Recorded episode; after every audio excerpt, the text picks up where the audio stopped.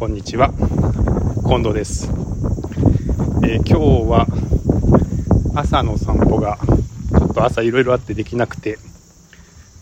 なんか収録をするタイミングを逃してしまいまして。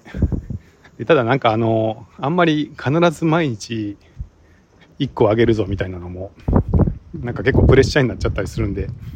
まああげれない日はあげれないでいいかなと思っているんで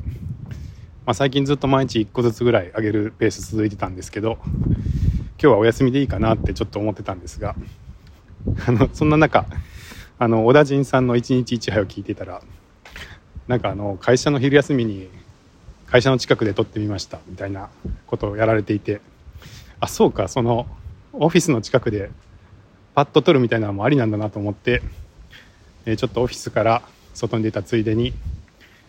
え川沿いを歩きながら収録してます。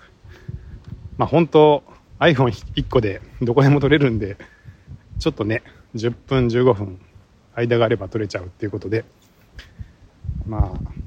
ちょっと隙間があって気が向いたら、さっと撮るみたいな感じで続けていけるのもいいよなと思って、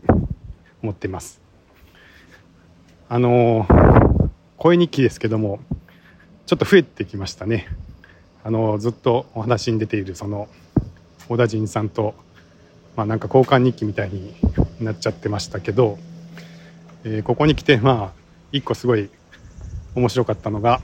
えー、メチコさんですね。あのもともとカッパと人妻の夜で、えー、お話しされていてお一人のポッドキャストも始めていらっしゃったんで聞いてたんですけど、えー、ここに来てなんか多分声日記をみんながやってる様子を見てえー、何かやってやりたくなってきたということで あの始められたんですけども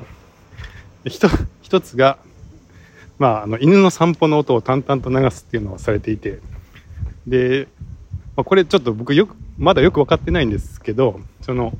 散歩の音をただ撮ってる中で人の会話があるんですけどそれは何なんですかね？その周りの人が喋ってるのがそのまま流れてるのかな？なんかしかもその会話の内容がちょっと面白くってあのなんかすごい話してるなみたいなのがちょっと入ってたりとかしてあれはちょっとどういうシチュエーションなんでしょうかってここで質問したら返ってくるのかどうか知らないですけれども かなりちょっとこれ新しいですねって思わずコメント書いちゃったんですけどなんかちょっとあのなちょっと激しめの激しめ？なんかの会話をしている声が聞こえてきていて。いやなんかどどういうあのこれ環境なんだろうみたいなのがちょっと面白かったんで、まあ、もしこれを聞かれたらもしよかったら教えていただければと思います。それからそのメチコさんですけどもさらにもう一つ新しいものを始められていてでそれがあの鼻歌？鼻歌のポッドキャストっていうことで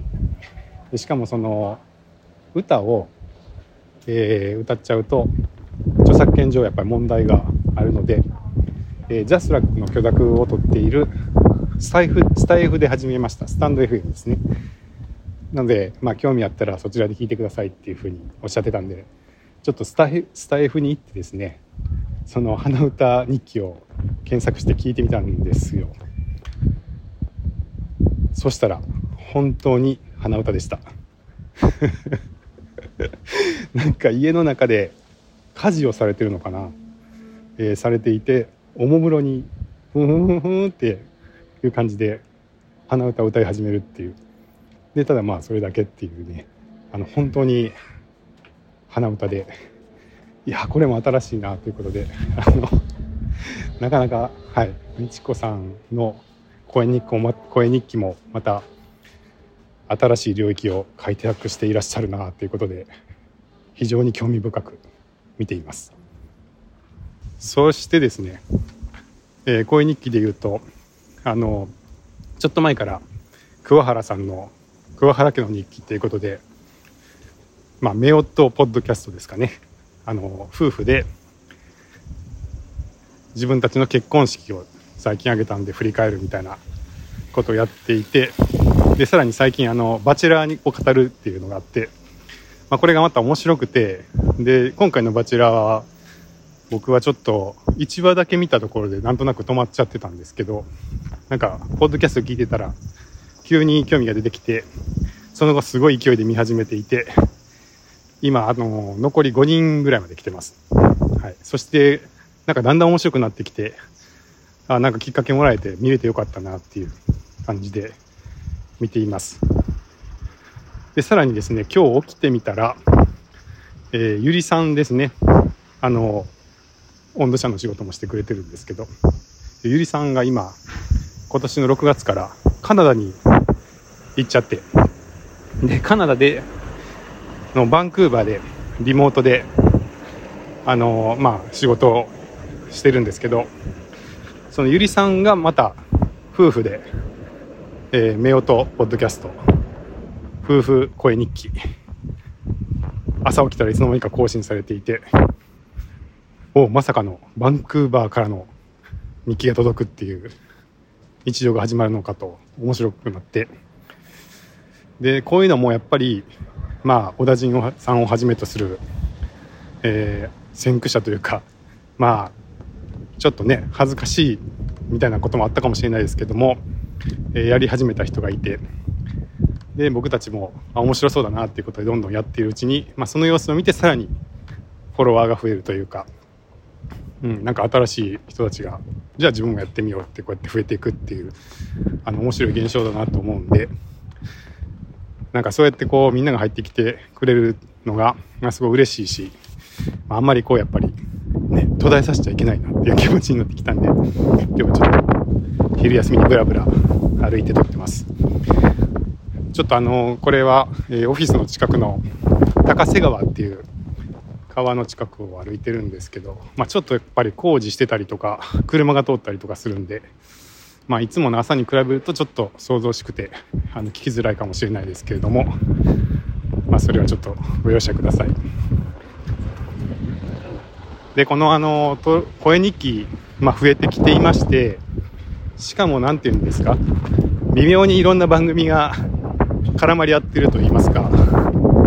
あの、まあ、小田陣さんは交換日記しましょうということで、交換日記っていう名前を付けて呼ばれていますけど、実際結構内容的に、こう、このエピソードがこのエピソードを参照していたりとか、こっちでこっちの感想を言っていたりとか、こっちに、こっちからこっちに返事が来てたりとか、結構絡み合ってきてるなって思っていて、で、本当これ昔あのブログで言うと、あのコメント欄だけじゃなくてそのブログで返事を書いたりするとあのトラックバックを送ったりとかっていうことで、まあ、日記と日記がつながるみたいな仕組みによってこの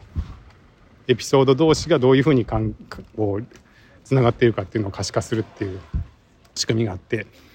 で、まあ、実際そういう絡みがだいぶ増えてきてるんで、まあ、これをうまくなんかこう表示するというかあの見た人がたどれるようにする仕組みをくっつけたいなって思ってまして。でまあ本当あのどういう仕組みがいいかなってずっと考えてるんですけど、まあ、昔はねそのトラックバックっていうのはこれはえっ、とシックスアパートのムーバブルタイプっていうのを作ってたベントロットさんっていう人が考えてまあこういう仕様でやろうじゃないかということでまあ業界の中でも、えー、標準的な仕組みにしていこうっていうふうに策定されたのでまあみんな一旦それに乗っかって作ったっていう 歴史があって。一応僕あのベントロットさんに会ったことがあってですね。確かオスコンだったかな。なんかその、まあ、アメリカで開かれる、えー、そのソフトウェア開発とか、まあ、インターネットのビジネスとかの話をするカンファレンスがありまして。で、まあ、それにこう参加したことがあってあれは確かサンディエゴかな。なんか西海岸のどこかの町で開かれたカンファレンスにまあ出席をした時にベントロットさんがいたんですよ。で、まあ、その時自分もそのハテナダイアリーっていうブログのツールを作っていたしそのベントロットさんが考えた仕組みでトラックバックっていうのを実装して、まあ、日記と日記がつながれるようにしましょうっていうことでいろいろ開発をしたりとかもしてたしなんかそういうね仕組みを新しく考えて人と人と人のつながりを作っていくみたいなところでまあ、世界標準の仕組みっていうのをこう考えて作ってる人っていうのにすごい興味があってでまあ同じようにそのなんでしょうねブログの仕組みを作ってる者同士っていうのもあったんで、まあ、勝手に親近感を持っていたんですけど、まあ、いかんせん僕はそこまで英語が得意じゃなくてあの人と会ってもねそんなに流暢に話せないんですがなぜかそのカンファレンスでたまたまそのベントロットさんに会った時になんかすごいまあ嬉しくてで喋りかけたんですよね。あの僕も実は日本でブログのサービスブログの仕組みを作ってるんですっていう話を。でそしたらなんかいろいろこう返事をしてくれたんですけどなんかよくわからないんですけどその時は何を喋ってるのかがよく分かってなんかすごい不思議と話が通じてでなんかおおなんかさすが作ってる人だなみたいなことを思った覚えがあってこれ結構不思議なんですけれどなんか本当にこう同じようなことを一生懸命やってる人同士ってなんかあんまり言葉単語とかが分からなくてもなんとなく通じちゃうみたいなことがあるんだなっていうのを覚えてます。まあそれがちょっとトラックバックにのあの僕の思い出話なんですけれどもまあそのトラックバックっていうのは結局その後ですねまあスパムの温床になってしまうというか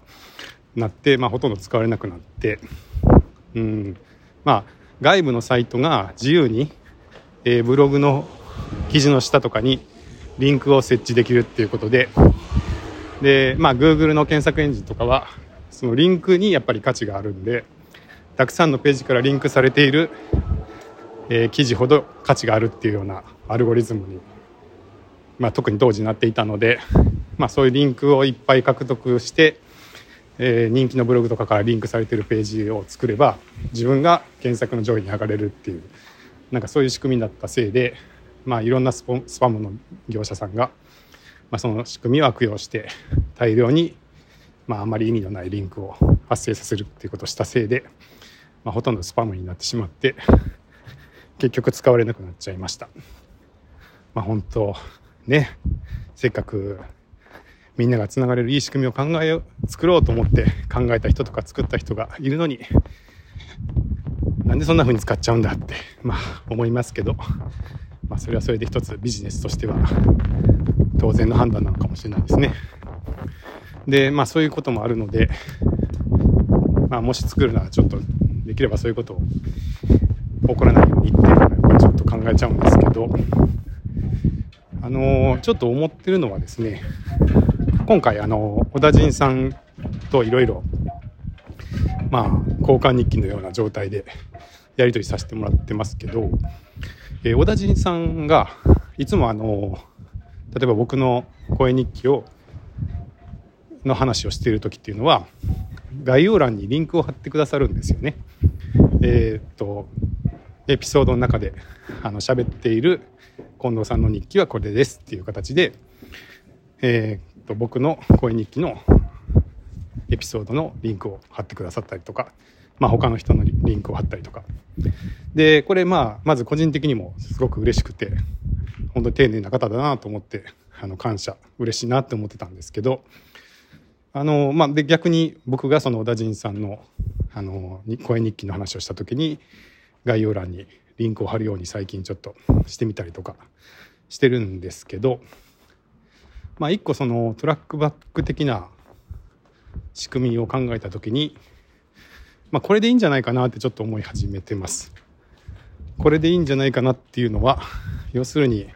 えー、何か他のポッドキャストの話をした時は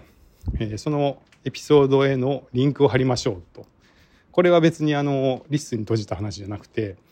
他のサービスとかに配信されていった時も、まあ、リンクが表示されるサービスだとかアプリであればたどれるので普通に便利ですし、えそのリンクが貼ってある情報を逆向きに、え要するに例えば僕がその小田陣さんの日記について概要欄にリンクを貼ったらその向こう側のエピソードに、えここで、えリンクされてますよみたいなものが表示されるぐらいの感じ。なんかそれぐらいが、まあ、あんまりその別であの手間が必要な仕組みとかを作って面倒くさくなるよりはまあ一旦その辺りでどうかなってちょっと思い始めてます。まあ、さっきのねあのスパムの話は結局解決されてるようなされてないような感じで、まあ、実際そのスパムを目的としたポッドキャストが大量に作成されて大量にそこからリンクを貼られちゃえば同じような悪用っていうのはされてしまうんですけど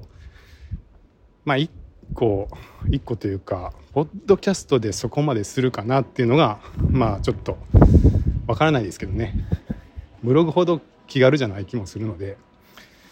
うん、まあ実際今そんなにスパムポッドキャストって存在したりもしてないし。まあ一旦ちょっとその辺りで、まあ、性善説になるかもしれないですけれども。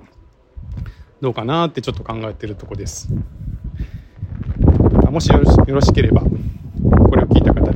ご意見などありましたら聞かせてもらえると嬉しいです。はい、ということでちょっと昼休み散歩しながらでしたけどさすがにちょっとお昼なんで暑くて このああのもう暑いんで日傘を差して歩いてるんですけどそれでもこのアスファルトからの照り返しが若干暑くて足もちょっとほてってきたのでこの辺でオフィスに戻ろうかなと思います。ではまた。